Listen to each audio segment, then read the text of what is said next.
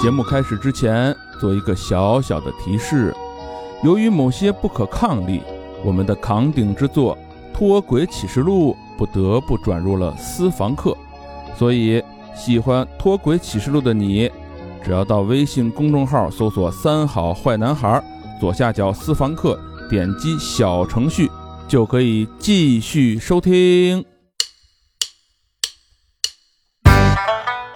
一路喧嚣，六根不净，而立无影，不局有时。酒后回忆断片儿，酒醒现实失焦。三五好友，三言两语堆起回忆的篝火，怎料越烧越旺。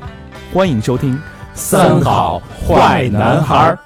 欢迎收听最新一期《三好坏男孩》，我是你们的财富观察家大厂，你们好吗？朋友们，朋友们，朋友们，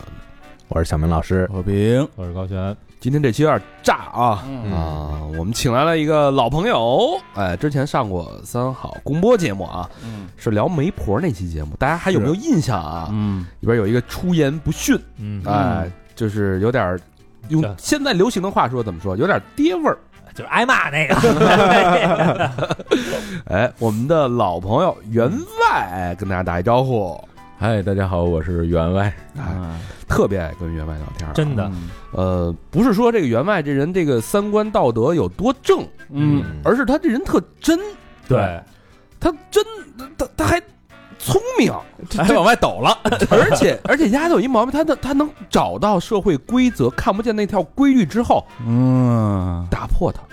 啊瞬间就上去了，还不违法。没错，而且他特别擅长找那个痛点，嗯就是你这个痛啊，你自己都忘了，你都那个结了痂了，都啊盖上了，他给你能扒呀了，能精准的找到那个痛点，然后一点点把你小嘎巴全都撕了，对，看问哎呀题就特别准。就是我之前看过一本书，是有钱人和你想的不一样。嗯嗯我现在再反过来想，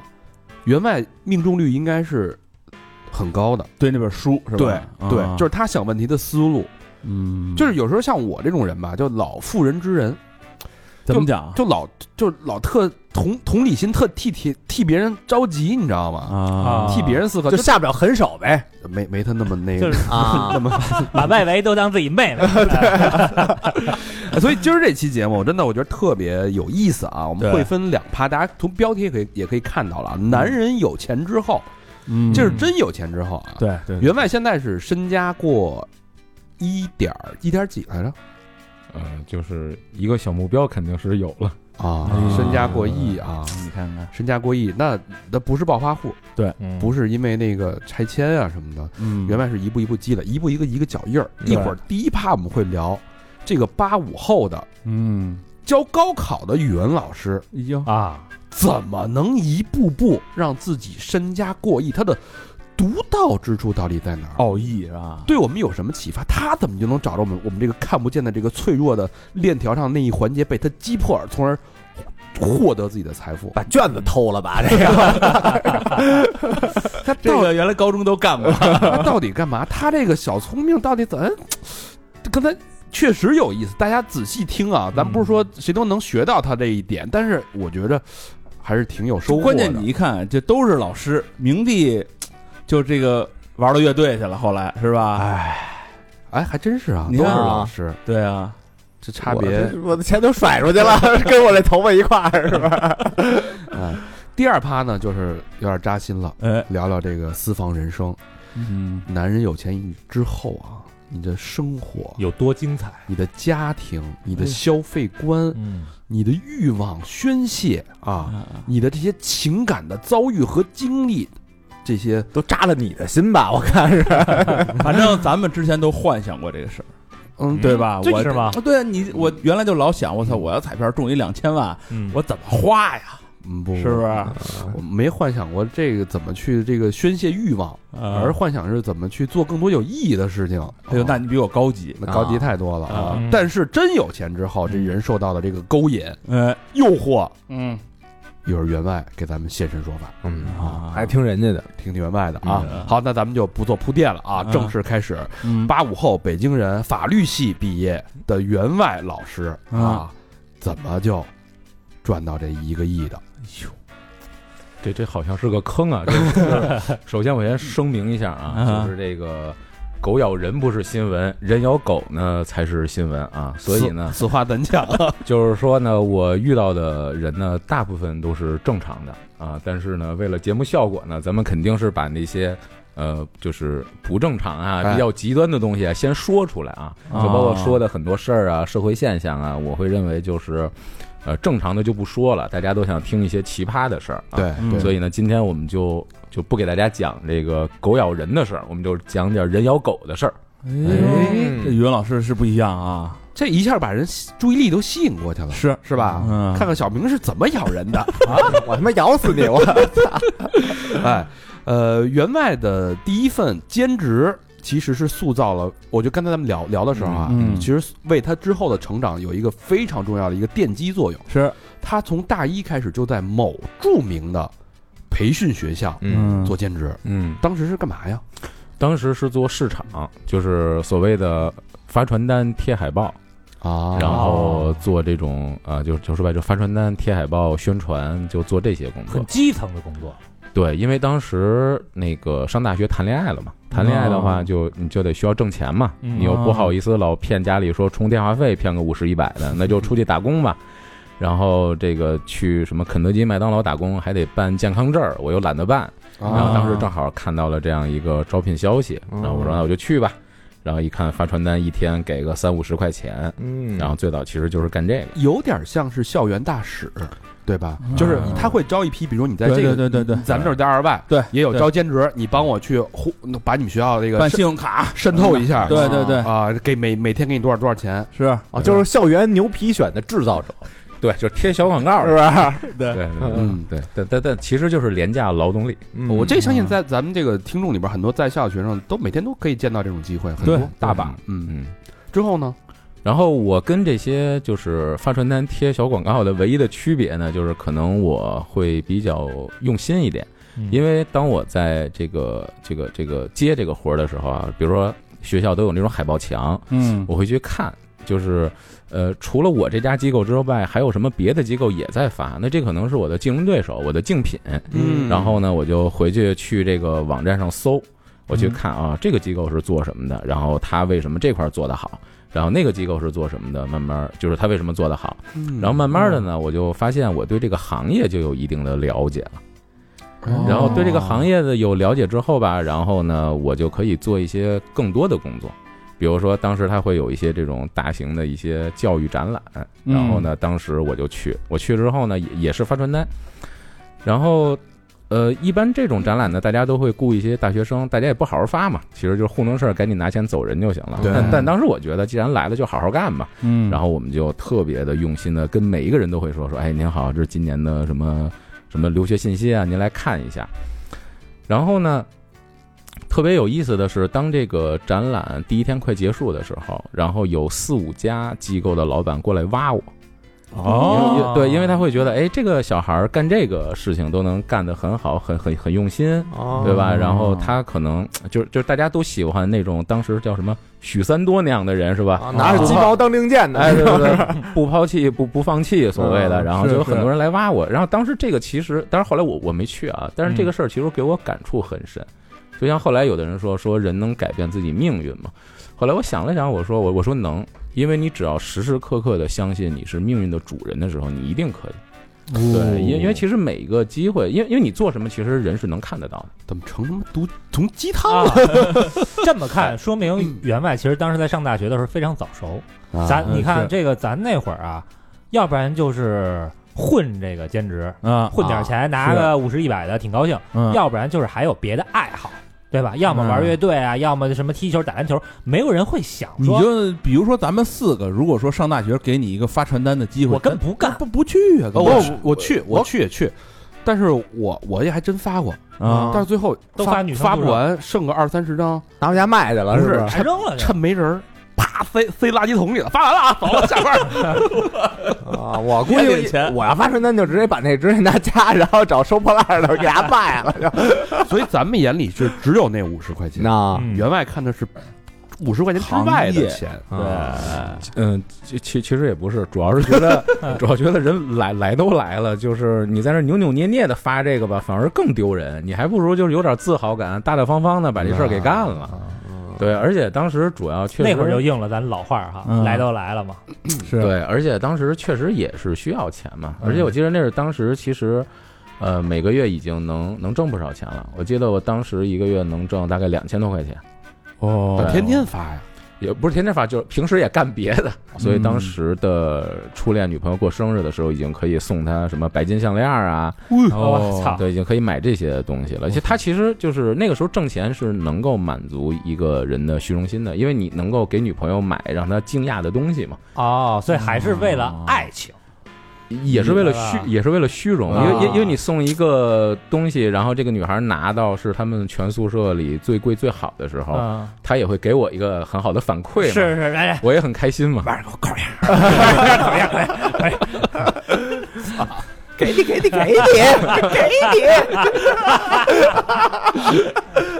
这个缺德玩意儿，这 项链白戴了，但是我觉得确实挺，因为咱们跟员外是基本上是同龄人嘛。嗯，对，你现在回想起来，你大学给女朋友买过什么，还是挺惭愧的。要这么一比的话，哎呦，请吃一麦当劳，我觉得我我就很了不啊嗯地啊还得了。买小薯条。高老师，我不买薯条，买什么薯条啊？ 吃的 胖，呃主要你们长得太帅了，像我我我我这种长得形象一般的，就只能靠这些来这个取悦一下对方。嗯，那这个这一路就做了，做到大四，没有，呃，我其实我发传单发的时间很短，大概可能也就是这工作做了三个月，三个月之后就就被领导赏识嘛，大家一看这个人干活还是挺利索的，嗯啊然后后来我就做了做了别的工作，就是做了开始按现在话说就是要做市场推广运营，哦，对，然后升就职了，对，然后当时就属于是带，因为当时我们有外地业务，就带着很多这个很有名的老师啊，然后全国各地的巡啊讲，名师巡讲，，对，然后呢，在巡讲过程当中呢，学了很多东西。你你比如说，我们在外地这个做活动的时候，先开始怎么联系对方，然后到那之后怎么怎么搭台子，然后怎么宣传，怎么把学生弄过来，然后学了还是学了很多东西的，哦，并且呢，因为跟我们出去讲课的老师都是名师，嗯然后呢，他们讲的东西呢，呃，其实这种讲座呢，比如这个老师出来之后，他会会连着讲十场，这十哦场内容可能都是一样的，一套词啊儿，对，一套词儿。然后呢，时间长了之后呢，基本上这个老师的课我已经都会了。所以慢慢的呢，就变成哦了这个机构所有的最有名的老师的课的最精华的部分，我都会讲。就是哦，说白了就是、啊就是这个名师嗯，给这个品牌这个平台站台，是对吧？嗯站台他得忽悠一套词儿，嗯，对一套词儿大概那会儿咱们学校不都有吗？对啊是贴海报，今天晚上谁谁谁五百人听，对吧？啊说就巨高兴，听着嗯，他们互相踩，互相讲自己的辛酸故事、对，励志，然后讲这个学校的优势，嗯，是？吧？这一套词儿大概也就是一个到两个小时，对，两个小时左右，嗯差不多。嗯他没有说实际的一些东西是吧？会秀几个实际的东西啊但是啊但还是是主要的目的还是让你交钱买课，对，举点例子，啊他就对对嗯就这是其实是一个快速洗脑或者没获错得认可的一个演讲一个套路。对会销嘛，会议营销。啊哦所以每一场你都在那儿听是吧？对，因为我们要控场，比如说现场有突发事件，比如说麦克风突然间没电了，啊，哦对吧？或者说突然间冲出某个人来说，你们不能讲了，我们得有人在那儿得时刻解决这些问题。啊哦，你就像那个乐队巡演那经经纪人似的，哎，对对对其其实我们当时的工作更像是这个叫做名师的经纪人，嗯，啊，这个工作大概做了多久？这个工作大概做了一年，一年，对大大二了。对，大二了。哦，哎呦，那你就那比如他们一出去巡去，你也跟着出去巡，就不那上课了呗。对啊，那课呢？课我就不上了，我就考试的时候去就行了。这么疯狂啊！哦，对，因因为为是大学确实没那么因为当时我所考的那个学校，我认为并不是那么知名的学校，所以当时我有一个其实并不呃，我我认为可能并不对的想法，叫做我如果考上了北大、清华这种非常好的学校，那我应该好好学习；嗯但是如果我考上了一所我认为很很一般的学校，它不是以学术为这个这个导向的，那我如果还在那儿特认真的学习，好像这事儿有点傻。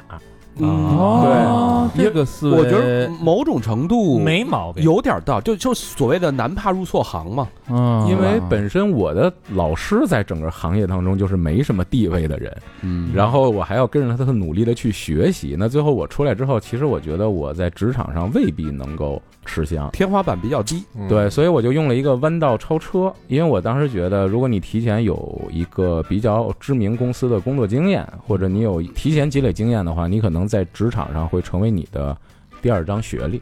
哦嗯而且正好是咱们这一代人在入职的时候，其实这个对于你的学位证啊、学历嗯证明，其实稍微的已经开始有点看得没那么重。有点对有一点松动了。对对，对嗯对，工作经验那个证明需要就是提上来了。对，嗯，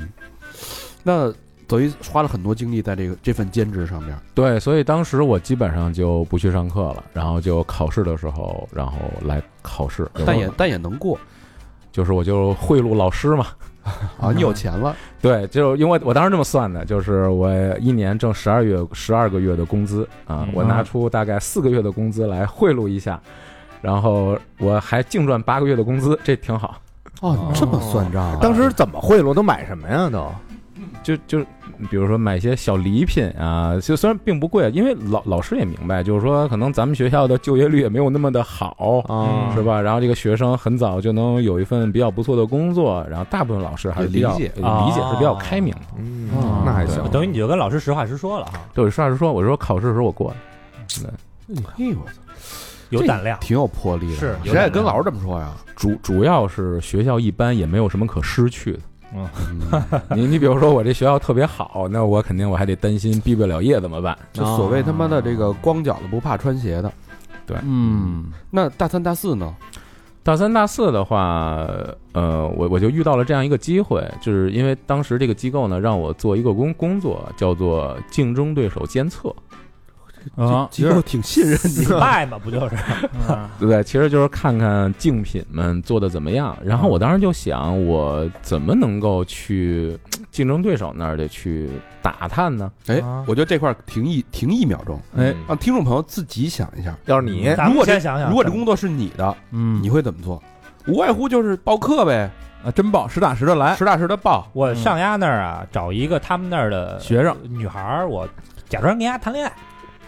那你这成本没准比实打实的还高， 你丫是为了谈恋爱去 的，好吗？什么？你你他他妈妈就是蹲着去你呗。通过透过一个第三个人的视角去观察这个，你更难观察。你要是把他们那公司的学那学校的老师给谈恋爱了，啊，是，这不是就就这意思嘛？他们的工作人员，哦啊你这很容易叛变了。啊，策反工作人员啊，那你可能就成成人家那边的间谍了。那不会，那不会，人家一说哎你晚上你帮我问你们公司怎么回事呢，哦，是吧？你说你说行呗， 那边给你， 考一下，考一下，还是那点事儿。 啊，所以这是这其实是一个难题。嗯咱们听听员外的答案，他是怎么做的？ 我用了一个方式叫做去这个公司面试，你看啊哎一个大三的学生去竞品的公司面试，嗯，对，因为面试是你可以光明正大的走进这个公司，嗯并且拿到他的培训材料，并且能够了解他，还能听他宣讲的一个很好的一个方式。哦，嗯对，然后呢，我当时就想面试面试什么呢？就是也也别面试市场了，我做也做了很长时间了，也挺没没劲的。我说，要不干点新鲜的吧？我说我面试当老师吧，我说我试个试讲一下，这胆儿也挺大的。嗯你会什么呀？你就当老师，因为长期跟他们出去做讲座，他就会那然后几段忽悠，对，就比如说每个老师最精彩的一个半小时，我是会讲的。哦，因为试讲的时候，那个是一个挺开放的，就说你讲一段吧，啊你就把那搬出来了呗，就对，然后呢，我就去很多家机构去试讲，嗯对，然后呢，呃，是我试讲是非常成功的，因为因为我会所有老师最精彩的地方，嗯然后所以试讲完了之后，当时很快的有一家机构就给我排课了。哦哇试讲完了之后，第二天他跟我说，那个明天有一个课，你去上吧。我操，面试就过了。啊，就没就过了。呃，对，所所以可见，在那个叫做野蛮生长的年代，这个教培行业有多么的不正规。 啊不是，那那你是还得记着自己的身份时刻，对，那阵儿出去讲课还得用假名儿，你不能用真名儿。我呃那你怎么去那你帮身份证呢帮你自己的公司收集情报啊？呃，就是我一边收集情报一边挣钱，就是你比如收集什么信息呢？收集信息，比如说他开了多少班，每个班大概有多少人，满班率是多少。其实他只是想要一些真实的数据。哦那你公哎，司你是哪门课？我是教高考语文的，高高考语文，一个大大三大四的学生教人高考语文，对对我们那会儿还对我们我们还教给人讲那个高考英语呢。嗯啊，对他他专业课强对啊，啊，他学法律的，教对这呃讲语文应该问题不大。哎，那我想就是你那个时候嘴皮子里就像现在这样能说了吗？已经还是就是生当老师以后练出来的吗？这个纯粹是练出来的，因为先开始你不会讲课，那阵儿就像导游一样，你实际上是背了一套导游词，哦对，然后到那之后去给给大家背一遍，然后呢，甚至于先开始讲课的时候，我讲的东西我自己都不明白，哦，对，其实很多东西是我讲了几遍之后给自己讲明白 的，哦，京中有善口技者，原来是这意思， 不是我想的那意 思。对，那呃你你但讲你一的半小时讲完了呢，你咋办？但是我的教学效果特别好，啊嗯，学为什么生认呢可，为什么呢？因为本身讲的知识是有有限的，因为功底没有那么深厚，嗯所以你就要用很多别的方式，比如说调动课堂积极性啊，嗯，讲一些有意识的、有意思的段子呀、故事啊，来激发学生的主观能动性。所以呢，很多学生呢原来是对这门课不感兴趣，也嗯是语结果文嘛我讲完之后，他对这门课感兴趣了，对这门课多花了时间了，所以最后都提分了。哦，对那你不会的时候，人家说，哎，就是那个员外老师，我有一个问题哦啊，所以当时我就做到了，下了课之后马上就得离开 教室，因为我不能答疑。不能解啊惑，你说这事儿对， 所以他们就觉得，哎，老师真忙。我说不好意思啊，后边还有课啊，有什么问题大家可以给我发信息。对，因为发信息好办嘛，他就是我可以嗯能查了，主要是对发信息好办，我可以回去再问别 人。那你那你知识储备也不够的，就算你想你大一大二大三就没怎么上学呀、 你法律也也不行，你高考考的这个学校又不是特特别优秀的学校，对，嗯那你你再怎么糊弄，你再怎么靠小聪明，这基础知识怎么办啊？所以当时我做了这么一件事儿，然后呢，那个机构当时给我排的第一节课吧，还特别扯，他是让我去做一个讲座，第一节嗯课就，第一节课是讲座，然后那场讲座是五百人。我上来就面对五百人，对，然后上来就就就五百人，然后呢是一半学生一半家长，啊，对，然后但是我非常顺利的完成了这个这个这个讲座，而是且你学的不就是这个吗？对，而且效果特别好，对，因为我因为我就把最精彩的一部分讲出来，讲出来之后呢，但是后边有一个问题来了，他开始给你系统性的上课了，对对啊，嗯一节课两个多小时，一下排了十节课，我想这怎么办呀、然后然后然后我就去，呃，我的那个机构报了个班儿，啊，你又回回本家东家去报班去对了，，然后我就回我的东家那儿得报了一个课，高考语文对，然后呢， 然后我那个课呢很有意思，我那个课是每个礼拜四晚上上，嗯，然后我就周六日跑我的那个机构听课，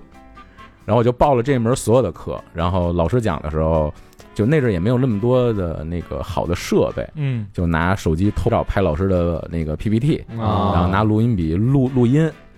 然后回来之后呢，把老师那个东西重新梳理一遍，然后自己做题，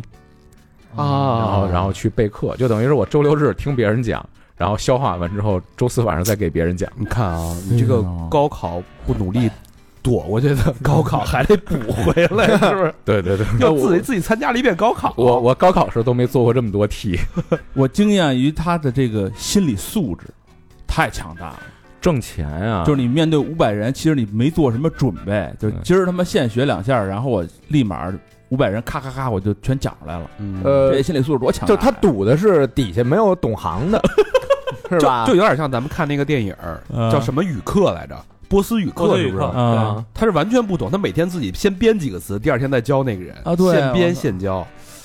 这个也是呃，这个也是时代给了这样一个机会，因为那个年代没有移动互联网，啊嗯就是就大家你看现现在就不行了，现在你讲点什么，学生拿手机直接百度一查，说老师你讲错了，啊，其实你当时是有很多漏洞的，对吗？当时肯定是有漏洞的，但只不过呢，就是呃，学生的基础没有那么好。对，因为我上来也不是说教最好的那那批学生，因为本身学生的基础其实是呃，一是是一般的水平嗯，然后呢，他也不太能听听出来，嗯，对吧？然后呢，再有一个吧，那个时候也不是谁都有有手机，谁都什么有微微博、微信。你想那个，我记得那阵儿，呃，苹果刚出，就刚出苹果手手机，对那阵儿连中文输入法都没有，你要破破解，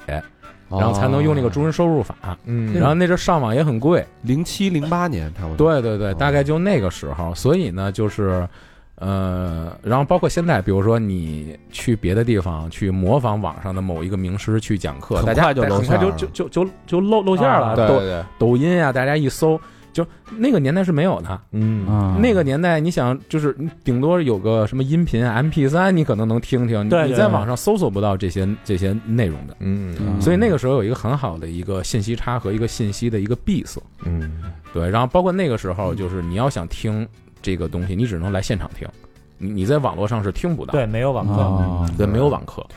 而且确实是教的还不错啊，就是哦就是因为呢，因为因为我当时实际上是去很多外地讲课，比如中国啊的。还去外地讲呃对课，，去外地讲课，去中国的二三线、三四线城市，然后这些城市当时的教育水平其实是比较落落后的，降维打击，嗯对，完全是一个降维打击。然后那个时候，你把北京的东西，那仅仅是搬运过去，都能对学生有很大的这种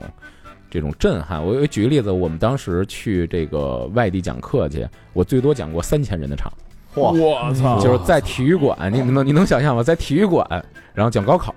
三千人。那你然后我们平时都是在电影院讲课。就是一个电影院，大概就是八百人到一千五百人，啊，然后有一投影，就是每次讲课跟开演唱会似的。哇，对，然后讲完之后呢，还有学生上来就是管你要签名儿啊，然后这啊，合影什么的，哦，一说这呃是合合影没有，因北为京来的名师，对对是吧，对，因为那阵儿还没有那么多拍照手机呢，啊，对，就上来真的是跟你要签名儿，有时候你还给他什么什么写两两句话呀，啊，吐谁谁谁什么的， 就是什么祝鹏程万里是吧？什么学业有成，哎，对，，就是鼓励鼓励他呀这种，然后那阵儿那那阵儿说，哎，老师你能留意你 QQ 号吗？你想都都是那个你哦你你，哎，有有女学生看上你吗？我猜一下有有就得有有有猜一下就得问这有个有是吧有有有。然后呢？怎么你有有有女学生拿口红给你写，说老师，我想跟你怎么怎么着，哦，嗯哎呦，对然后呢？然后我就就留个 QQ 号嘛。你看人还问这问题，他所有问题的焦点都是 都是都是女性身上下 手，哦呃呃，把你想问而不好意思问之事问出口，你还不感谢我？没有，但但但是我我谢你。但是我我做人是一个很有边界感的人，就是嗯就是我不能不能跟学生发生任何是什吧么什么那种事情是不可能的。小明，比我们这老师强。我那原来也是结了课以 后啊，我那个，贬你呢啊！人呃家也有边界我啊，呃们小对明啊我们小明也有边界啊，下课以后我这边界 是 编编辑是北京见，五环以里，五环以里，出了北京都行。结界，我这是因因为实际上师生恋是一个完全不道德和不平等的事儿。是啊，对，因 我们都没说话， 我们这同行之间交流啊，现在真是的， 因为。因因因为学生站在讲台下面看到的是你最光鲜亮丽的一面，嗯，实际上并不是你你完整的样子。然后你在讲台上又是闪光的，嗯，然后你想去所谓的降维打击去搞定一个听课的人是很容易的，嗯啊对，但这个实际上是不不对等、不道德的，也这这这个不对。偏见所以说这个性同一年龄是在师生之间是是无效的。哦，我觉得一切带有这种，比如说什么什么老板和员工啊啊，老师跟学生，就一切带有这种的我觉阶得层有点这种阶。对，我觉得都是不对的。并不是真心啊，嗯，嗯，对，从大三开始做间谍，哎，嗯一不小心做成了高考名师，嗯哎呦哎，全国巡讲，甚至讲三千人的场，嗯一下讲到了大学毕业，对还没耽误，还顺利的拿到了毕业证书。对，还还在那个嗯原来机构再领一份工资，哎，那这是东家知道吗？是允许的，是吧？呃，东家是不知道的，说就是让你去当间谍，我操，你怎么不是东家说你去调研，但是没让你他妈上那儿那儿入职去。给人捧场子去了？但是他圆满的完成了东家的任务，对啊，是他等于还拿两份工资。对，因因因为因为在呃培训行业做市场的和做老师的工资，实际上能差出十倍来。哦啊，比如这小明老师肯定知道，对对吧？比如说一个老师讲课可能一个小时三百五百，嗯，对吧？？一一节课三个小时，可能就拿个一千多块钱。对嗯，但是实际上，呃，做比如市场工作的人，他可能一个他可能一个月就是呃五千、八千、一万。哦，他不绩效，他不绩效，固定工资。对对对对对。然后呢，呃，我我记得我当时做兼职嘛，我当时的先开始的工资是一千五百块钱，啊刨了税是一千三百六，因为劳务合同嘛，税还特高。啊，但是我去外面讲课，就是当时的机构给我一个小时是五百块钱，也就是我讲一节课就是一千五，我还不用我还不用交税。那那个年代真的是名师的价格了然后后后来就给到我一个小时两千块钱，啊，对，因为讲的好，比小明高十倍，就是不是哎，这是在外地是吗？对，在外地就北京不可能，你嫖我干嘛？你嫖了我干嘛？那是你不啊？那行，那不高十倍，高十倍。我说那个主要是小明老师这个对钱没什么欲望，他也不愿意去外地讲课，他只愿意去外地演出。啊，啊，，对，那边不是出了出了什么边界了？出了北京界， 但是哎，只要看这石碑啊，北京界仨字儿，只要过了这个石碑，哎，从这个，但是啊，这个嗯人生的转折点嗯，就从这儿又开始了。啊，呃，成为名师之后，一般人就满足了，是吧？就一小时这么干两千，你还怎么着啊？这么干去呗，就干呗。啊？干个十年也不老少挣呢就在这个时候，啊。员外收到了一个橄榄枝，从此开启了自己在外地创业的这个创业生涯。对，当时是什么情况？当时呢是当地一个机构的一个一个老板，哦，就是外嗯地当地的机对对，构外地机构老板他就说，他说，哎，要不你跟我干吧？啊，对，然后其就实挖人了呗，这属于对，然后呢，其实，呃，我我我觉得当老师的人也好，还有或者说北京人也好，他其实谁都不不敢创业和害怕创业，因为创业大家首先想赔了怎么办？嗯然后呢，我又不熟悉，嗯从小就被灌输这个观点。对，对其实大家都想干嘛？大家都想当诸葛亮，就找一个明君啊，有一嗯靠山，啊有一靠山，没就是风险啊。对，没风险，就是什么那个资本都你掏，我就过去给你出出主意，然后对最后挣了钱呢，咱俩分。对，哎就大家都想当就所谓的食客幕僚，输了算你的。对，输了算你的，赢了咱俩 分。是是，我们你有还得朋友你有还朋友你就还这得样尊重我，哎，对，所以呢，当时呢，其实没有人想，就是说我自己投资呀、出钱呀，我去创业是没有这样的想法的。啊，然后当时有一个人他说想想拉着我一起做，我一想那这个这个行啊，对吧？那我就去试试吧。而且当时已经在外地讲了大概一两年了，就是本身对我们这套产品已经很有信心了，嗯，学生的认可度很高。然后我就去跟他干了大概三个月，三个月之后我就觉得吧，这事儿不太靠谱。你觉得他人不靠谱，还是整个这个创业的这个事儿呢？我觉得主要是呃，当时是是认为人不靠谱，然后现在看来呢，其实就是市场小。嗯哦哦啊对，因为因为像二三线城市之所以出现不了那种很大的巨头呢，第一个是源于就是本身都是小老板嘛，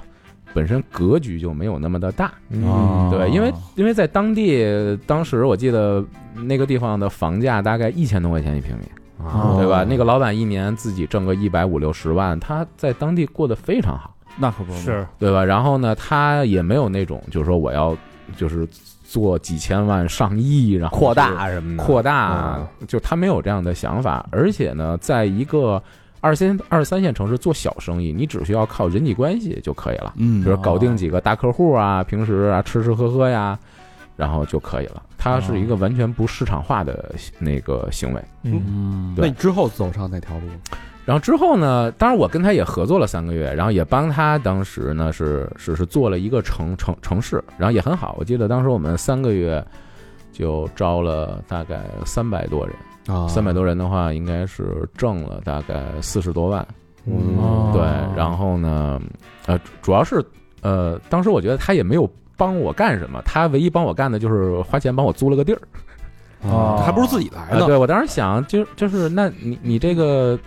就是我们自己来吧，要要不对吧？我们也觉得这套东西，就是说我我们也尝试过了，所以后来呢，我就就是我当时有一个有一个合合伙人，我就拉着我的合伙人，我们两个一起，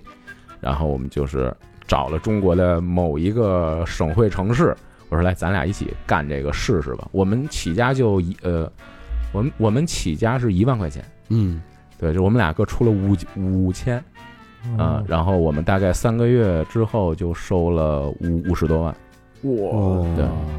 我们当时起家很简单，就是找当地的，按现在话说就是当地的，当时叫叫做什么，叫做什么省委招待所。嗯，省委招待所，对，因为每个地区它有那种，就是比如说就是什么什么办啊事处，对对对，什么什么办事处，省委租那儿的租那儿的宾馆，嗯因为这种宾馆都有会议室，就我哦们用他的会议室上课，然后租他的这个宾馆的一层的幺零幺房间，然后找一个套房，就是外边呢我们办公收钱，然后里边我们俩住，哦啊，对，然后上课就在会议室，啊上课在会议室上课，因为这么着便宜啊，我用一次才掏一次钱，我不用长期租一个写字楼，哦嗯有课时候就交课时费，有课时候就交课时费，那然后就完了。那怎么获客呀？就是在一个人生地不熟的一个城市，呃，我们当时就最简单的其实就是去发传单，还是你嗯大啊学那套活儿，对，还是咱们那套活儿，但轻车熟路，对，但是呢，我们做了一个创新，它是它实际上是这样的，按现代话说呢，我们实际上是最早做降维打击的。啊！嗯一说北京来的名师，对，这边有这是吧么几个问题，就是第一个呢，首先是北京过来的，因为北京的教学质量是全国是非常认可的，而且而且我们的东西确实，因为就就是那个时候已经不是那种就是说。呃，自己什么都不会，就当个导游啊，就这种背别人的东西了。那是已经打磨很长时间了。而且相当于那会儿你们的这个教学材料是这个融合了两到三个机构大机构的对精对髓对，就是当时我们已经有教研能能力了。啊就我们可以哦自己做教研，自己编讲义，然后并且的东西肯定都是很好，因为因为中国的教育的问题在于什么呢？叫做老师的工资太低了。中嗯国最优秀的人不愿意选择教师这个行业，嗯哦对你，你比如说北大清华的人应该是，就是或者说名校的人，就是应该是最就高考成绩最好的一波人，对嗯对但是他们是不从事教师行业的，一般从事教师行业的很多都是什么师范、师范哦师专呀、啊实际上这些学校是高考的时候成分儿偏低的，是嗯也就是说会造成一个问题：当地最好的学校的老师的高考分儿都没有学生高。哦，还真是啊，对，啊是对，因为是因为他是考不上北大清华的，他顶多考一个当地的什么师范大学啊、师专呀、那种，然后回来当老师。那学生考上北大清华那学生能考北大清华，能考九八五二二幺幺，考上也不回嗯来当老师，哎，对，考上之后他就他就不会再回当地了，他就在北京待着，所以确实当地的这个呃资源是极其匮乏的。哦，对，然后一轮一轮洗，当地其实没有那个越洗越空洗越没啊，对啊，嗯对，然后这个时候呢，然然然后呢，那个时候呢，北京人愿意去外地的非常少。对尤其是当老师还是哈，对你比如说北京人，然后你去一个地方人生地不熟的，去那儿得创业，这个事儿其实是非常非常少。员外一去去了十年，对，去了十，我们在外地真的是待了十年，而且当时是每个月只回北京待四五天。哎，那你嗯当时就是跟这哥们儿创业的时候，你说我们现在选一城市，嗯，对你这怎么选？这城市的规模大概是怎么选的呀？比如说这城市有我多少人？我们没想那么多，我们就想了一个，首先这个城市得有钱，先看 GDP 排名， 对，呃就是这他得保证有钱，嗯然后第二呢，高考人数得多。嗯啊哦对，你看为什么不在北京弄啊？北京高考就七万人，比如说什么河北、河南、山东这种高考，比如五六十万、上百万，大包括省啊广东这样的，对你人口肯定大省，对你得去这样的地儿。对吧哦？你广东肯定不行，离得太远了。啊对，啊然后我们就尽量的找那些我们就是学生也没什么钱嘛，就是我们能负担得起这个钱的地儿，然后去找了这样的一个城市。嗯所以就靠这个发广告、发广发广呃告去获客。呃，其实呢是这样的，就是，嗯，我我我觉得主要是因为当地的竞争对手吧，就是太太弱了，嗯，就是他们从营销宣传上其实都没有一线城市的人做得好。也就是说，其实我们当时核心竞争力是什么？它实际上是一帮北京过来的人在当地，然后竞争跟当地人竞争，他是竞争哦，他是竞争不过的。我给我给我给举个例子啊，其实我们就用了很多微调，就是比如说同样是发传单，嗯，当地的人就去发那种胶板纸，就拿那个 A 4纸印出来那种传单，哦嗯啊，我们只需要把传单变成铜板纸就可以。就高级了，现在对，就是比比它哦更比它高级。哦啊然后当地的人呢，当发铜板纸的时候，我们就发手册就可以哦了。啊，永远比他快一步。，嗯对，就我永远比他升级一步。啊然后呢，当地的很多机构呢，比如说发传单，就是学生放学，比如说晚上五六点钟去去发。然后呢，当时我们就干了一个创新，就是我们晚上十点去发，嗯，因为那晚哪还上有人啊？因为晚上十点高三是上晚自习的，哦哦，啊啊哦对，也就是说晚上十点的那个时候反而是最精准的。并且晚上十点没有任何人跟你竞争，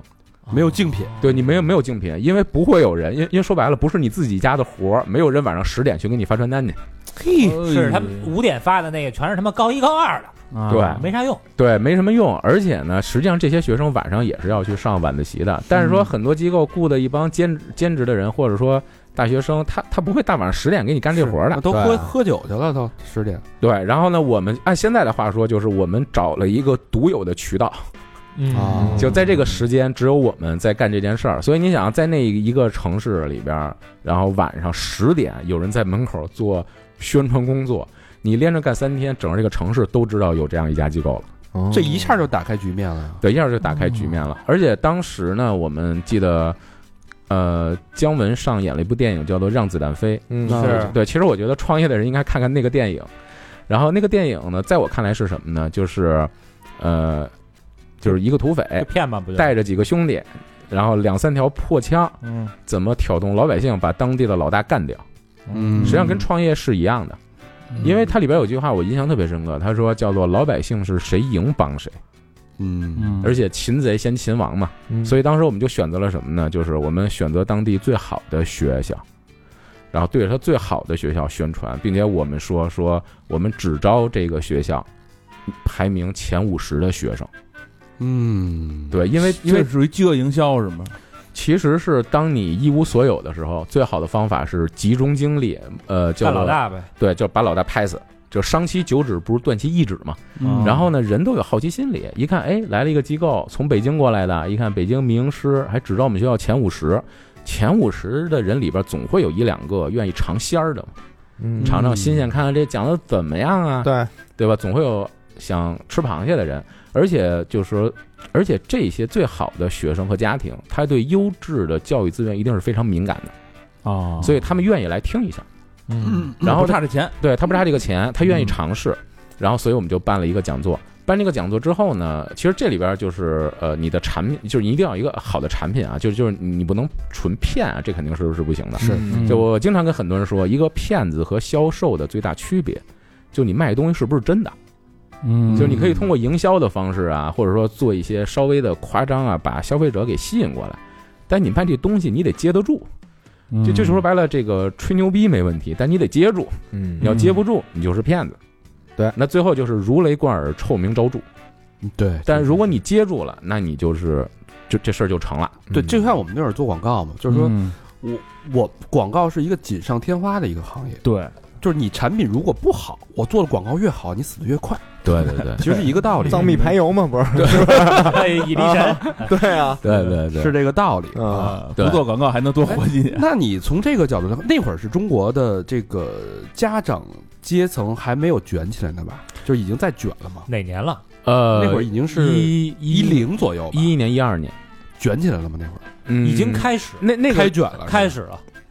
那个时候没有那么的卷，但那个时候已经开始焦虑了。就焦虑的是什么呢？就是大家都要上好的大学。那时候我嗯我记得什么中关村极小啊，什么学区房这事儿已经开始了，呃，对对呃对吧？对，但但这里边会也会有一个时代发展的落差是什么呢？就是呃，因为二三线城市，包括现在也一样啊，就是现在其实更多的也还是高中卷，嗯就小升初还是不太卷。也就说白了，在二三线城市上个好的小学和初中，家里呢有点关系是可以托人上的，是嗯但是在北京已经完全不太可能了。就是说。北，但就是很多人说是你们北京考生什么高考容易啊，其实不是，北京是压力前置，啊，嗯你比如说北京，你只要考上了四中人大附，你考大学太容易了。但是北京最难的是你能不能上得了中关村三小，对 对哎吧？能不能上上什么那个什么什么什么史家小学？对对对，就是北京是压力前置，是就是你想上好的小学、初中太难了。你只要上了大，你只要上了高中，你基本上就是好大学没问题。是哦啊对，但是在外地的话，其实它卷还是在高考这块卷。哦嗯嗯啊，对，而而而且就是大家有那传统嘛，就我要进京赶考嘛，我要考北京的大学嘛，北嗯京的资源最好嘛。嗯对嗯对，所以他有这样的焦虑和压力。那当学生多的时候，怎么去解决师资的问题啊？我们自己培养，自己招了招老师，当地开始从没有没有没有，当地还招不了，因为当地之所以做不起来的原因，是因为当地的人才匮乏。嗯就说白了，办教育机构最重要的不是招生，是招老师。你有很牛的老师，你自然他就有很好的学生嘛。啊所以当时我们就在北京招老师，然后给很高的价格，然后让他去外地上课。多少钱？啊当时呃，老师让我我这么说吧，就是一个北大清华的呃学生，如果他愿意干这个行业，愿意经过我们的培训去上这个课，嗯他基本上在上学期间，比如大三、大四的时候，他能在我们这儿挣到大概一年四十万左右。啊，对，因为我们给，因为因为我们最多能给到一个老师大概一个小时两千多块钱，最最多能给过三千多。那小明一二年的时候啊，你那会儿应该已经当老师了。都别说一二年，我上大学那会儿他，二二年还没挣着， 他就说一二年，假设一节课给你三千，你你去吗？啊，那那也不去，那边没法玩乐队了都。所以这其实就是我们的机会，因因为确实啊，比如嗯说在二零一二年、一三年的时候，很多省会城市是没有万达广场的，嗯啊是没有星巴克的，是没啊有金钱豹的。你就你能想象吗？当地开第一个呃星巴克的时候是全程排队，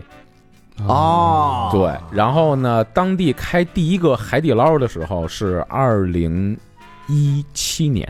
啊对，因为因为没有海底捞。啊，就跟北京刚开那个 Shake Shack 似的排大队啊，排大队上面也。对，然后呢，然后然后我也理解为什么很多人就是当时不愿意去这种二三线城市，比如说我们当时手里挣了很挣了一些钱了，没嗯地儿花去晚上八点以后，啊。那个城市除了烤串儿就是烤串儿， 就是它没有什么演唱会啊、音乐会啊、话剧啊，没有，嗯就就是啊要么是吃烤串儿，嗯要么就是洗浴中心和夜总会，嗯，就是那儿的都没有夜店，啊要不然那儿的夜店就叫夜总会。啊，要不然就是在洗浴中心里边吃烤串儿，啊对，然后你会发现就是就是就是洗浴中心打麻将，然后玩儿按摩，要么就是就是当地有一些按按身体就是那两年给毁了吧。这两年身体挺好的， 然后然后要不就是比如说呃那儿所谓的夜店，我们那儿去了之后就发现，哇塞，这个夜店这个就是北京上上世纪八十年那种夜总会差不多，什么海马歌舞厅，啊，对，所以它确实没什么可玩儿的，然后你钱也花不出去。嗯比如你在当地商场买了衣服之后，你回北京，你发现，哎，我怎么穿这么土就回来了？嗯，对，因为最好的衣服还是在北上广卖。是 嗯咱们说的是当年啊，嗯当年，当年，当呃，年现呃，现在不一样了，因为一现在一零现在基本上非常发达。达，都拉平了，现在都对。那就你是当时那钱你怎么花？你那时候手里有多少钱？大概就大概是一二年的时候吧，一二一二年的时候，前面一二年的时候手里可能也就是有个一百多万吧。我哇，操！那你钱怎么花呀？你在那边也花不出去。嗯他你关注这问那题肯定是来来北京花嘛，就是那肯定先买房嘛。啊，那会儿就买房了，你啊看对看对我问这问题，要搁你，你想得到吗？他还是搁洗浴那块儿吧，是吧？我操，当地啊，我玩遍他的洗浴， 我我要体验，我我肯体定验主义者，对，因为因为当当 时当时从一百到八百的，我通通体验一遍。 对当当时我们确实有朋友就是天天就泡在洗浴中心，我们开玩笑说。洗浴中心那个毛巾拧起来能绕地球一圈儿，那那什么奶茶来的叫？对，然后，然后，然后，然后那个当地洗浴中心管理还特别规范。有一次我们早上起来去去去去办个事儿，正好路过那洗浴中心，然后门口一堆那个技师在那儿得早上起来还会做个早操。培训上啊，对，然后呢，好多人跟他打打招呼，然后我们特别不好意思，赶紧走了。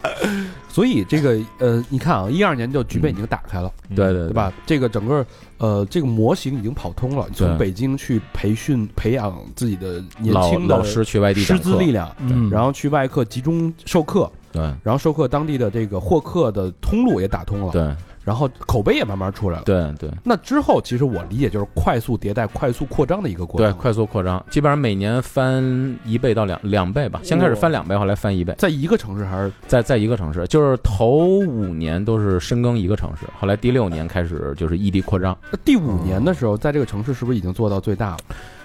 呃，对，就第五年的时候，我就是异地扩张，肯定是因为就是饱和了，饱和了。嗯，然后呢，你又招了很多人，这些人呢，你如果不让他每年有变化、有工资的增长，他你就留不住他嗯嗯啊、那那怎么办呀？实际上是因为这个就是老是淤了，你得给他往外派，让其他实有发展。其实是倒逼的，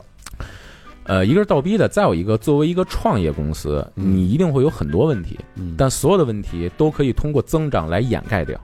说的好，啊对吧？就就说白了，一大堆问题无所谓，只要大家每年翻一倍，大家分钱，今年分五十万，明年每人分一百万，后年分两百万，就是大家不会有有意见，对，啊，这有有。矛盾也没矛盾有了，矛盾这也不没是矛盾。其实这不光是创业公司啊，大家嗯可以看看，就是从，应该是咱们国家增长开始放缓的时候开始，你可以看看你自己身边的工作环对，境，完全不一样了。包括我我那会儿在广告行业嗯，非常明显，行业往下走的时候，嗯大家关心的不是事儿了，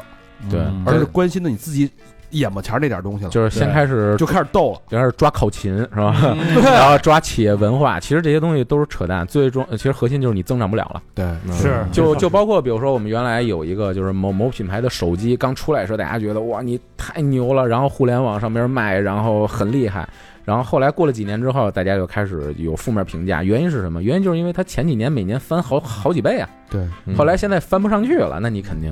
就会有问题。那五五年之后就已经扩到第二个城市了。五年之后，然后我们就就当时想增长嘛，就是觉得我们想点什么办法能让再涨涨啊，说那我们就就就就异地扩张吧，然后就选另外一个省会城市，然后去去扩张，哦，对，然后也是把人派出去，然后在当地开，就是把原来那一套东西再来一遍。那这五年的你的资产大概翻倍翻几倍？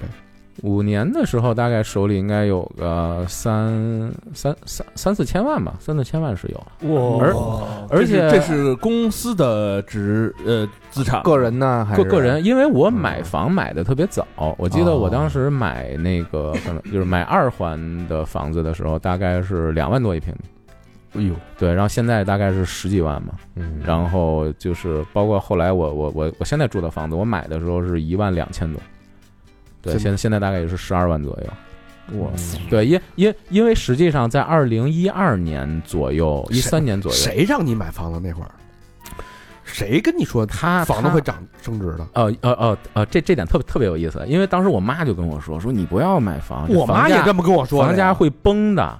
嗯，然后呢，但是呢，因为我当时老出差，我每次出差的时候，一到西客站，我一看就是来北京那个人哦就涌入嘛，我当时就想，这北京房价不可能跌。对，因为北京是一个人口涌入型的城市，而且我本身我是做教育的，因为我知道就是说，大家购买的不是房子，购买的是北京的稀缺资源。因为中国最好的大学、最好的医院、最好的央企、国企、国家部委都在北京，就你买的是北京的资源，而不是北京的房子。你自己琢磨出来的。对啊，而而而且当时我们也看，就是说，因为我们在当地是做培优的嘛，其实其实其实某种意义上讲，教育也这帮后来国家管嘛，嗯就是因为教育其实越来越不公平的原因在于。叫做当地最好的学校，慢慢的就变成了当地的贵族学学校。嗯因为这个孩子怎么能上最好的学校？肯定是从小最好的幼儿园，就省直机关幼儿园嘛。对对，然后最好的小学、初中、高中上来，就甚至于你会发现，当当地最好的学校开家长会的时候，那就变成了是吧？当地的是吧？就是嗯啊会是吧？对吧？就是这种，你看啊，他入的这个行，嗯，他其实是一把尺子，嗯他用这个教育这一条线去判断嗯当下一线、二线、三线社会的发展趋势。嗯他用这条线去帮他理清他的思考逻辑，对做出自己的判断。嗯，你看啊，他买房的时候，那时候可可是一二年，嗯一二年他大学零八年毕业，他也就、嗯也就二十六岁，对对对，二十六岁的思考格局能有，你现在说这句话，大家觉得很正常，嗯，对吧？对，因为你事后诸葛亮也好，你这个年纪到这儿，嗯你二十六岁你能说出这种话，并且采取了行动，很难得呀，你现在回推这个事儿，是一个嗯极小概率事件。 而且那时候我觉得大家就是你能买到一套哎自己比较心仪的房子，你觉得就行了，行了，你不会多买，你看买好几套，以投资的形式嘛，对吧？对。嗯嗯那那个年代，在北京是可以付十五万买一套房子的，嗯，啊，对，首付没那么对吗？就是首付百分之二十，然后那个贷款还有优惠，对也不限购，也不限购。我就跟你说吧，我们家那会儿买的那个在北锣鼓巷买的那个院子，嗯独门独院儿，嗯，花了二十五万。哎呦，我妈真想掐死你！哎呦， 那啊你也算既得既得利益者了吗？早卖 了，卖卖太早了早了。就是我们都拥有过财富，只是没有拿住。对，你那时候有这思维，你说说，就哎呦我操，这这这这事儿你真你人家是自己思考出来的，人家是自己干出来的，因为你知道为什么？因为他那个时候他已经是行万里路了。对，对他不是读万卷书的事儿，他哪儿都去，他老去他老去外地，北京他对比他就而且而且我觉得这个自己创业有一个好处啊，就是你会不停地在逼着自己思考。当你在一个企业里面，是别人在替你做决策、做思考，给你指方向，自己就没办法，还己是只自己能当大脑袋，对对吧？嗯，关键你丫那会儿就，咱就是没没关注这一块儿，你就对永远会这么说。对吧？大肠那会儿还弹他妈丫那是把木吉他呢，哎哎哎，是吧？失败者永远给自己找借口，嗯，对吧？ 就是咱可以从他刚上大一那会儿就看出来，这人就是善于观察、善于思考。因为因为实际上教育和医疗的资源其实一直都是没有那么的均衡的，然后是都都是被一些所谓的呃富裕阶级也好啊，或者说一些什么人就是所所更所更优先的享受吧。嗯嗯所以实际上我们当时在在外地做，肯定也是做当地最有钱的群体嘛。嗯然后你会发现，就是这个这个北京的房子它。它降不下来，不可能顶，对吧？我因因为这我他这问话你一这话问可能题不啊能说啊，就是说，就你比如说在外地，可能一个村长在北京都会有他的房子，嗯，我问你问题啊啊，在上大学以及二十多岁的这个年纪，你有过理想吗？有啊，你热爱的东西和你的理想是我我当时热爱的东西其实就是我做的事儿，因为因因因为当时除我此之外，除此之外，其实音乐、电影、文学等等等咱等，们就被这些东西给他妈坑了。我跟你嗯对嗯说了吗？你有吗？那个说实话还真没有，因为因为实际上什么都没有赚钱有意思，特别是当你努力就能赚到钱的时候，啊一下就这多有意思啊！你说人家这话堵死了，给他因为因因因为因为怎么讲，就包括你看现在很多人躺平了，其实为什么躺平呢？因为你努力也挣不到钱了，嗯就是如果你努力同时能挣到钱，那大家都越来越想努努力力啊。我们我们当时七乘二十四小时工作，就是我们为什么能赚到钱做得好呢？就是因为首先我们一帮北京人就扎在那儿，然后就跟那个搞传销似的，我们租一大房子，然我后就是奔着钱来的。对五六个人就住在一块儿，然后大家虽然每天很累，就是我那们挺热血的那块儿，对，就是早上起来这个可能八九点起床。然后晚上能一两点睡睡觉，大家天天在一起，每天就琢磨怎么能把课教好，然后怎么能把学生招来，然后每天就想办法各种调。一门心思有点儿中国合伙人那电影那感觉了啊。对，其实是吧其实其实我觉得每一个创业者在前期，而且你如果还是赶上一个小风口的话，其实大家都很过瘾，因为你想，你只要一努力，你每年都能翻一倍。嗯，嗯，刚才员外说是小风口，其实大家众所周知啊，国家这个去年重拳出击整治教育行业，嗯整治教培行业。对呃，员外其实他们就是这里面的一粒沙，而且对非常精准的，就是指向你，对对对，就是针对这个这个法律法规就是针对你而设定的。对对但是哎呦咱又是但是，啊他是在这个法律法规出台前夜啊把公司给高价给卖了。哎你是得到了消息还是你就预判了？没没没没有人会得到消息，没有得我觉得这对你想那么多大机构、大平台，对人都对没有提前得到消息。那你对啊你是这你是怎么思考的呀？这个呢，其实是因祸得福。就是就是因为你工资做的也很好，而且当时也也我们也是一个明星级企业嘛，也拿了很多轮融资。然后其实我们是想当时自己独立 IPO 的，就是想想独立走资本市场。哦但是呢，那个时候出现了一个事儿，就是疫情来了。一哦，啊，二零年的时候，对，疫情来了，疫情来了之后呢，打乱了增长速度。没法线下授课了，对，然后你增长放缓了，就是还是那那句话，公司有很多矛盾，但你只要保证增长，所有的矛盾都可以被掩盖掉。但是当你不增长的时候，所有的矛盾就都出来了。嗯因为我们的模式呢是把这个校长老师派到外地去上课，嗯，也就是说，我所有的人是外派的，那我就要求这个人有忠诚度。他怎么能有忠诚度呢？那一定要是你要给更多的钱，嗯对啊对吧？然后呢，但是你给钱的话，你是有极限性的。你比如说，我外地的一个负责人，我一年给他的工资是两百万，这个已经很多了，因为我不可能给他三百万、四百万的工工资。嗯那么我怎么去说服他去外地去吃这个苦呢？说白了，大家都是背井离乡，嗯嗯那你就要给他更多的，就是就是画更多的大饼嘛。上市以后对，我说上市以后后，对吧？你能一下落个几千万，而而而且确实，只要是真的就是上市的话，是可以这样的。啊所以当时呢，也很不是画饼哈，对，不是画饼，所以很多人呢去外地是因为他为了拿到最后资本市场上的回报。嗯但是疫情一来，大家发现资本市场这条路有点堵了，啊堵了之后呢，这帮人就会想，你看我在外地干的也不错，嗯然后我每年给你挣很多钱，但是我只拿两百万。如果我自己干的话，我我一年拿个五六百万呀，哦哦，我反了呀，你啊对啊，们我还自己说的算啊，这这不好吗？就是衡量嘛，嗯对，就是一种衡量，就是其实我们也理，其实也跟理你解，当初是一样的嘛。对，跟我当对初吧是一样的。这就是为什么创业公司有风口，就能做成，因为你最后的利益的蛋糕你能切得出来。啊嗯然后当时就是利益蛋糕切不出来了，那大家就想，那我就自己干吧。所以当时我们就出现了一个事儿，就在某一个城市，然后我的当地的校长和老师一夜之间集体辞职。哦，我对靠，而且这这几门儿之间都勾着，说对你辞不辞，对啊，说我辞，那然后呢，然后后辞职之后呢，马上他们另外起了一个牌照，啊然后呢，连学生代课全全部全全都抖了全都端了。嗯啊，我操，那这算大诸侯损失呗诸侯自己独立了，对，然后呢，这这这这这个事儿就很麻烦，因为当时我们也还在融融资，你这一下损失了一个城市，你怎么这个这个估值就会受影响？故事讲不下去了，嗯讲不下去了。然后那怎么办呢？然后我当时就想办法，那时候还疫情很严重，然后我还想办法就去那个城市，然后不断的对谈，真的是谈，然后不断的就是沟通啊，谈呀、对吧？就所以有时候创业有的时候也会让人很寒寒心，就是说，比如说这个人是吧，十年前就跟了你十年了。啊，当当这十年，对对，所以所以你想，其实也挺不容易的。为什么呢？因为这帮人跟你的时候，他大学刚毕业，二十二岁，啊你一年给他三四十万，他大学生刚一毕业给他三四十万，我他真把你当大哥，嗯啊对吧？觉得大哥你对我真好，对吧？然后后来呢，你慢慢给他涨工资，当他一年挣两百万的时候，但他这个时候三十多了，啊他要结婚，他要买房，而且当他能大概估算出你挣多少钱的时候，对，然后他哦那心里就难受了。他心里就会，就是我们能理解这种不平衡。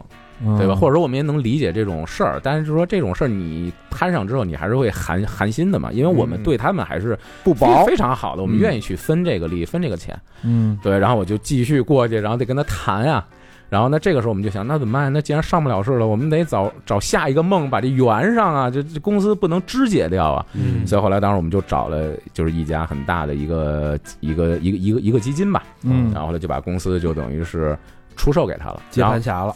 呃，其实接了之后发展的非常好，嗯哦对对对，然后包括现在还还还做的也也也很好啊。然后呢，我我我们我就跟他们说，我说那个兄弟们，咱们在绑定干四年，四年以后呢，我们最后拿到我们的回报。但嗯当然过程肯定非常难啊，因为你想这帮人肯定他决定肢解公司的时候，他肯定有很多人性不堪的一面啊。但是这过程就就不讲了，但但是说反正就把这事儿就给平了，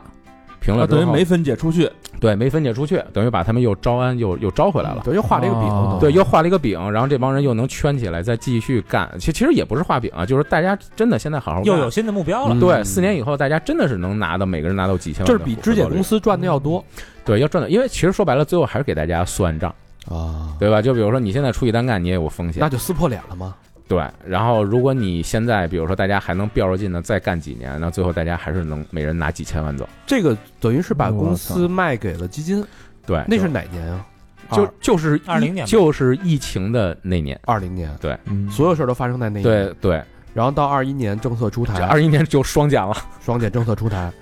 啊，等等于这几个哥们哎儿呀救了你们一命啊， 对对是不是对对，但是但是你看，你这么评估啊，如果说没有疫情，如果说没有这个政策，嗯他们公司可以顺利上市的时候，嗯员外拿到手里的钱，我估计比现在你你现在是过亿嘛资产，对，比这个数至少要翻五到十倍。呃，其实现在想起来，这个也也不不上市挺好的，因为上市会有很多限制，你可能还拿不了这么多钱，哦是吗还会绑绑定。但如果说顺利的话呀，顺利的话，其实也没有什么意义。其实，其实，其实对于我们个，其实或者说对于我来说吧，可能就是说我已经过那个心气儿，过那瘾了。我觉得一个人，就是说有有点钱，知足常乐，然后内心宁静一点，我觉得挺好的。嗯嗯因为因为因为这个本公司那个叫做征战多年，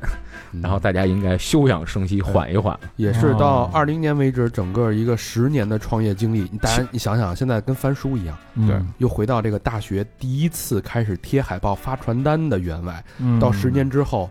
跟跟了自己十年的同僚撕破脸，嗯对吧？断袖的时呃候，不是断断袖之癖是 那个叫什么？断什么来着断？臂，不是断臂，断袍嗯的时候，哎割袍断义割袍断义割袍的时候，嗯，整个两个人的变化，十年十几年的一个岁月，十二年嗯吧，零八到二零一个轮回，对嗯整个人的一个蜕变和成长。对，其实也是一个时代嘛，一个行业的一个黄一个一个黄金十年。最快的十年是到这个戛然戛戛戛然而戛然而止止戛然戛然而止。 戛然而止的这一年，哇，简直就像是一部口述历史嗯小电影儿小，电影儿。嗯，哎，这说完了啊，嗯，虽 然这个失去了一部 分，对，但员外阶层跃升了，对吧？这就了不得了啊！他一个从一个这个穷学生这财务自由了已经啊接。接跃跃升成有钱人了啊，嗯从从一个给人一千多发传单，小项链儿，哎，扣一扣，现在变成身家上亿了。啊，你这个阶层跃升之后，最大的心理的变化是什么？就从没钱变有钱，我觉得其实心里的变化应该很幸福吧，很爽吧？呃，我我我觉得，我我觉得他会获得部分的安全感，同时也会更加的焦虑，因为。呃，因为我不是突然间就就有钱的，比如我不是说那个，比如像什么很多币圈的三三年一下十个亿的那啊嗯那啊种，对对因为我对身边有这样的朋友，嗯就是我我还是通过十年的一点一点的积累啊，包括有有分的钱，有资本上的一些变现，嗯然后包括可能还有房产的增值，然后你达到了一定的这样的这样的钱，所以实际上心态还是很健康的，而嗯而且其实是，其实你其实你会更加的焦虑，嗯为什么呢？因为你开始认识更更有钱的人，哦他实际上是这样的，就就就比如说我原来可能一个月挣八千块钱，嗯然后我现在我可能一一个月挣十万块钱，嗯如果我还是不换我的朋友圈儿，我只跟我一个月挣八千块钱的朋友跟同学在一块儿玩儿，嗯，那我的满足感会非常强。优越感，嗯哎，我会有优越感这不是挺好的吗？都是发小，是吧？知根知底儿，老朋友。啊。对，但是呢，你但但是但但是你想，你为什么能够赚到钱？实际上就是因为你跟这些人进行了割裂，哦就是就是因为你不跟他们在一块儿玩儿了，所以你才跟他们的想法不一样。然后你才能够赚到这个钱。对，所以当时有一个人说一句话，其实挺招骂的。他说，一个创业的人或者一个成功的人不应该有老朋友。对，就是因为因为你一定是不断的在换朋友，不断的在嗯在成长，然后嗯虽然很很残酷，但是我觉得它是一个道理，就是从某种层面上就来，带着目的性的交朋友了，就就跟嗯就跟我曾经看过一个纪录片儿，就是讲美国的黑人怎么能改变命运。嗯最好的方法就是不要让他跟黑人在一块儿待着，嗯哦嗯对，让他去接受教育，去上学，不要快乐教育，然后跟着嗯脱离那个贫民窟的环境。对那个环境其实有很大的吸引力。对，会有吸引力就。舒适圈嘛，是吧？酷的嘛都是。对嗯然后呢，然后比如说，对于我来说呢，就是说我其实是选择了一个，我希望自己还是能够往更好的阶层方向去发展，对吧？就比如嗯说，我可能也想着以后孩子能上人大附中，对吧？啊那你这得多少钱，嗯，对吧？你你可能你你买个房子几千万， 对吧？然后所以其实你如果往那个方向走的话，就你没有什么没幸头福了对，就比如说你可能挣了钱了，对吧？挣了钱之后，你开始认识 T 总了。嗯啊，啊，对吧？然后你可能觉得我买个这个几千万的房子，觉得挺爽的，对吧？然后你去 T 总家，发现了他有三千平米的别别墅，对吧？然后你就觉得，哎呀，我怎么认识这样的人？就卷起来了。对，就很啊那卷。那你这东嗯西你永远没有头儿啊。所以他才能越钱越挣越多就嘛，越来越焦虑嘛，但你对一你就是你年薪十万的时候，嗯，你看着一百万的人你眼红；对，当你年薪一百万的时候，你看着一千万的人眼红；没头了嘛。那你一千万的时候，你看着一个亿的人眼红。对但但你的幸福感和你身家一千万和你有十万的时候其实是一样的，因为你永远都在眼红，永远都在嫉妒，永远都在努力。对，所以那会儿有有一个幸福指数是一个抛物线，就是当你赚多少钱的时候，你看是一个是一个 N 字形，你赚多少钱的时候，你的幸福指数是最高，这是有调调查数据依据的啊，啊是八千到两万的时候，我大概是这个范围啊，啊大家可以月薪是吗？可以可以指正我这月不是月薪。哦这不是最累的，啊，八千到两万的时候，你的但是你累，但是你的幸福感是最高呃，的。因为因为你八千到两万，你也没有什么欲望，你你也不想买房，也不用还贷啊，每天就加班呢。他还不啊是没有什么欲望，是你根本就啊，对，你也敢不想你也象对对你也不想这事儿，对你根本就不想这事。哦当当你突破了这个值的时候，你欲望反而不是你的幸福感反而会下降。啊所以就是好多人就是说你下人家有钱能解决一切问题，但是其实有钱人他有有钱人的焦虑。烦恼什么对的。对，因为你我我现在想起来，我人生中最幸福的是我大学做兼职，嗯然后一个月挣，就后来涨了点儿，挣三千块钱的日子。嗯为什么呢？因为当时我还是学生身份，嗯我身边的同学的生活费一个月是一千多块钱，哦，还是那啊个阶层比那较你嘛，那时候已经碾压他们了，对我三千块钱，但我还住在学校，也就是说我挣的钱比他们多，但是我还是在消费水平这个也学生的这个层面去消费。嗯但是当你挣到一万块钱的时候，你就不幸福了。因因因为因为一万块钱的时候，你就开始觉得，哎呀，学校门口那个大排档是地沟油啊，那不好吃啊。啊那，买衣服咱得买点品牌的吧，那得两三千一件这吧。活不心眼儿，瞎琢磨了，开始。对，你就开始就是得给钱找地儿了。那个时候，哦嗯其实你就是就幸福来自于比较，你越往上比的时候，反而不幸福。就就跟，比如说你像我，呃，现在接触很多人，就是我现在能认识一个月挣两千万的人。嗯嗯对我我我我哎我我我接我接触过一个大哥，他过得很幸福，嗯他是挣了两个亿，嗯两个亿的现金，他干了一件什么事儿呢？他买了一个七年的定期的存款，然后每个月给自己发八千到两万，然后呢，他跟银行的利息 嗯谈到了六，哦，也那相当高也就了是说他一年有一千两百万的利息，是嗯然后他嗯就是就就就啊两两个亿嘛，对啊跟是银行是谈到六，他每年一千两百万的利息我，操他每年就花四百万，我操然！后他还能攒点钱，然后什么都不干，在家养动物，对，而且你有一个亿的存款的时候，这银行还会给你一份闲差，对，啊他会给你一份对工作，每个工作对对大概对年薪是三十万左右，一个工作你根本不用去啊。就当那儿当那个因为他当销售，这就是为这了是我吸自己的土嘛钱，是吧？对，但但是比如说，他就比如说，我就在我这个状态生活，我也不想再往上走了，嗯，对吧？呃，他会很幸福。比如说，他要是想我买个私人飞机，买个游艇，我要中成为中国的什么那种富豪家族，我要买个三千平米的房子，有五个佣人，那那这两个亿不够。啊嗯，是，对，但但是他这个收入的人是能不？你别说他了，你比如像我，我我现在身边有我能看到很多人这样的生活，我有很多这样的朋友。嗯，那那你怎么跟人家比？别比了呗，就还是这干么一嘛个比，妈偏得比啊！所以说你看这，他们所以说你咱们比就才能进步，啊对呀啊啊你不比你没法进没步，有动力。但是这东西啊，我现在有一个深刻的一个感想，我以前是这个只跟自己比，后来就是认识一帮人一块儿骑摩托，啊，我就觉得我有一辆车不够，嗯，因为人家都是三四辆车，没错，我哎，我觉得我还得再要一踏板，因为我如果要了踏板，我就可以把我现在的这个车给阿姨的一顿爆改。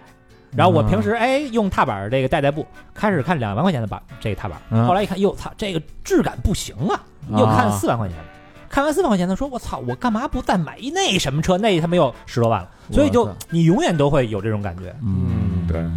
我我们昨天一朋友就是新提了一辆摩摩托车，好像改造完了，跟我说这车花了一百万啊，嗯啊！我说我不知道摩托车能改完花一百万，我那觉得很挺正哦厉常害的。嗯摩托车上面又装了一辆摩托车，金摩托车，啊对，所以所以这个是没有止境的。嗯，之后啊，之后的故事大家都知道了啊。嗯这个员外嗯又投资了一家新的公司啊，这家公司跟我们现在 NNG 的节目也在合呃有一作些啊。合作，哎，这大潮说媒，我们也经常去那玩儿啊。嗯呃，看着形形色色的人，给我们这个人生观啊带带来了极大的冲击。就是对咱们也成了当年的员外了嘛，就看着人家那个有阶级跃升了，咱们也算没我没哎我可没觉着阶级跃 升，咱是眼界跃升了，加过阶级别的阶级的微 信，但是没跟人深聊过。人家到外地，咱 咱到那个三环外，哎人 家把你阶级给给屏蔽了。 哎呀，特别好，这期节目是呃没有，我觉得没有凡尔赛吧，朋友们，没有咱没有太多的凡尔赛，我说更多的是还行非常坦诚的去嗯介绍自己这个经历，对这一段人生。我觉得，我觉得，呃如果你盯只盯着多么为富不仁，嗯多么说话站着说话不腰疼看，那你就永远会看这件事儿。这等于这是致富之路，没有没有，其实其实我们吃了很多苦，因为因为因为你要知道，当时我们去做二三线城市的时候是没有高铁的，啊，然后那阵儿可能刚有动车，我们经常是去坐着绿皮车，而且买不到票，站一晚上去那个城市，对，哦然后讲课，然后我们我们一天讲九个小时，连着讲半个月，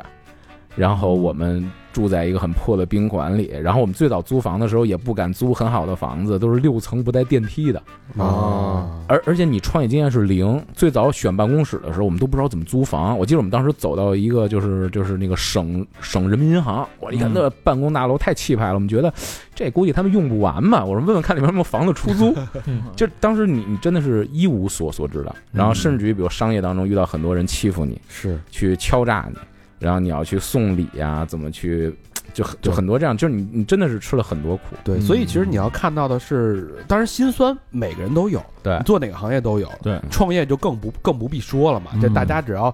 善意，什么叫善意？善意就是用脑子去给他最大的尊重，嗯就是你要尊重这个人做的事儿，而不是说只看到他的另外一面。嗯，我觉得这值得我学习的就是员外看问题跟思考问题的这个角度跟维度，没错，它其实是在一个既定规则里面的一个。破坏者，也也倒不是也算没破坏坏者，对就是他能完全利用，他能找到另外一 知晓者，另外一扇门。我觉得这个是嗯他的角度不一样的地方，是很有启发的地方。我希望大家可以多从这个角度去思考自己现在的生活跟圈层。对，然后另外我我觉得啊，就是很多人觉得什么商人为富不仁啊呀，或者怎么样，但其实我觉得啊，商人其实是我我就就我原来很很讨厌商人这个角色，但其实我后来特别喜欢商人这个角色，因为商人永远不会打着友情的旗号来降低成本。嗯嗯，对我不会说，哎，咱俩关系挺好，你帮我干个活儿吧，我我不会这样。而且呢，就是当我们在赚钱的同时，我们确实促进了当地的一部分教育公平。确实是。对吧？因因为当地教育水平落后，我我得有更好的东西过去，我才能赚到钱呀、对，嗯嗯所以实际上，商人是促进了很多信息和商品的流动性的。嗯，确实是。好吧，那这期公播节目啊，嗯时间差不多了啊。嗯当然，我们还有一期配套的私房课。对，得问问他这钱怎么去哪儿了，怎么花的哎呀？这个公播聊挣钱，私房聊花钱，啊就对就叫太阴险了。就叫男人有钱之后啊，然后听着什么吃喝嫖赌，对，因为这这部分确实有点敏感啊，啊包括大量的员外的感情生活，怎么赔了一套房啊，嗯，遇遇见的相亲的，遇见的绿帽奴女，哎呦这呵个，啊，然后包括什么盛宴里边的那些朋友们之间的这些交流，你说这男人有钱之后打开的是另外一扇门啊，开始多么励志的一个人，啊，到了二零二零年之后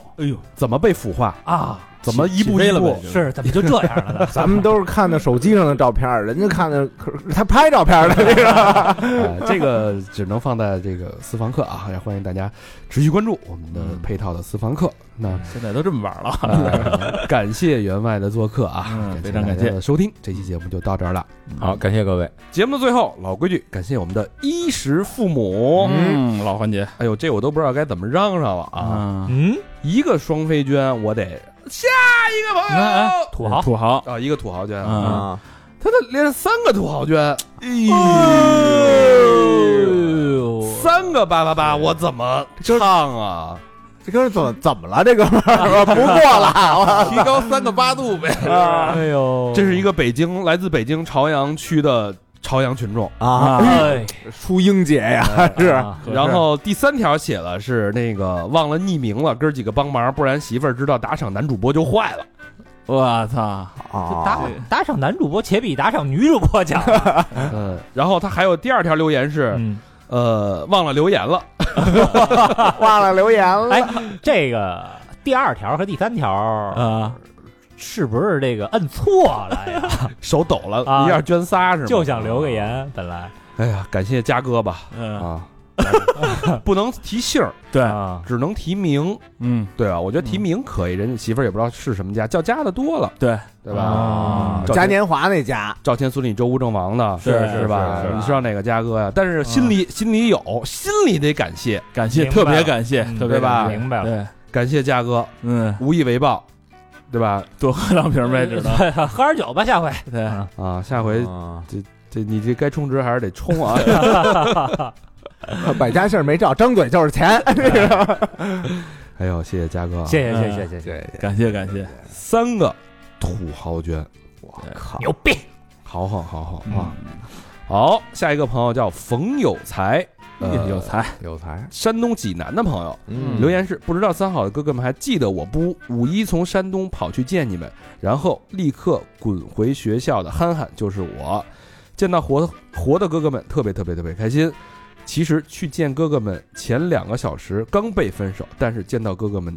的瞬间，烦恼一扫而光。嗯下次有机会一定还要去。听了三年了，第一次捐款，学生党能力有限，先补个双飞，希望哥哥们不要嫌弃吧。估计念到我的时候，已经在考研的考场上了吧？哥哥们，能开金嘴祝我考研一次上岸吗？爱你们，双飞娟。必须一次过呀，这个哎学生啊，还是听这名嗯儿，冯有才、是吧？肯定肯定上岸了，肯定上岸了啊金榜题名了。绝对金榜题名啊！嗯，呃，感谢有才，谢谢有才啊！嗯大老远的就为来见我们一面，是是啊啊，着实有点 亏，不愧不愧，心里有啊，还照相了呢，照相啊，是是。对对对，好，下一个好朋友叫陆姐，呃，今天立夏，怀着忐忑的心情，第一次参加三好的线下活动，感谢小佛走上来问是三好的朋友吗？ 我操，然后带我一一引荐。小佛说的不是三好的听众，而是三好的朋友，一下让我心里就放松了。嗯啊，是就我都们做都这么了话术的培训啊。嗯，喜欢三好的节目，总觉得哥儿几个就像小时候班里那些爱闹的同学，看着不大靠谱，其实都是好孩子。看看一不留神还点题了，其实就是三好坏男孩的意思。重度脸盲患者，今儿终于把哥儿几个全都认全了，希望以后常见双飞卷。肯定得常见，是是是，希望常见。陆姐，咱那个酒吧开业的时候啊，第一天直接拿着行李箱就来了，哦对吧？有印象有印象说操，怎么着？我这出差回来，我得捧啊！对对对对对对，想起来了，啊想起来了想起来了是有是印象陆姐啊，里里外外的捧，真那棒，棒，陆姐啊！嗯感谢陆姐吧，啊感咱谢们感谢，是嗯，下一个好朋友叫林青，哎，福建省厦门的朋友林青，留言，现在刚回到厦门，五月四号第一次去线下活动，一个人有点害怕。话说的少，愣愣的，但大家都好好呀。其实公播和私房都听，但被问及时只说都喜欢，也确实是都很喜欢。其中最喜欢属《乱谈》和《三好人生》，还有《真夜皇室》。谢谢方先生、高先生、何先生、李先生、周先生，还有魏先生。嗯谢谢你们带出三好电台，谢谢你们知无不言和每次好奇尝试与勇敢探索，谢谢敢于面对真实、呈现真实、表达真实的你们。先前只是买东西默默支持，这次想拿旅游剩的钱支持一下，嗯不多，请不要嫌弃。最后，谢谢你们每次都坚持阅读听友的留言，这样的你们好浪漫哦！祝好真爱娟，